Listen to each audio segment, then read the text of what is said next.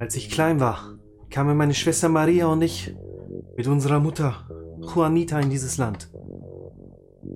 Alles war größer und bunter, so voller Filme, Computer und Technik. Das faszinierte mich sofort. Vor allem altmodische Geräte.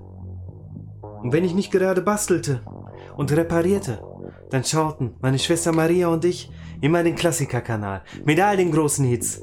Es war eine bessere Zeit. Filme, die noch für Hollywood standen. Filme wie Police Academy, Die Feuerwalze oder dieses Los Amigos del Universo mit diesem He-Man, den kräftigen Mann. Doch unser aller Lieblingsfilm war immer der mit unserem größten Helden. Gremlins, mit dem kleinen Gizmo. Das Leben war perfekt. Doch dann, dann starb unsere geliebte Mutter Juanita und es gab nur noch Maria und mich. Als kurz darauf der Ausbruch des Yellowstone die Welt veränderte, gab es fortan nur noch mich, denn ich wurde von meiner Schwester getrennt. Jetzt, jetzt, zehn Jahre später, bin ich immer noch auf der Suche.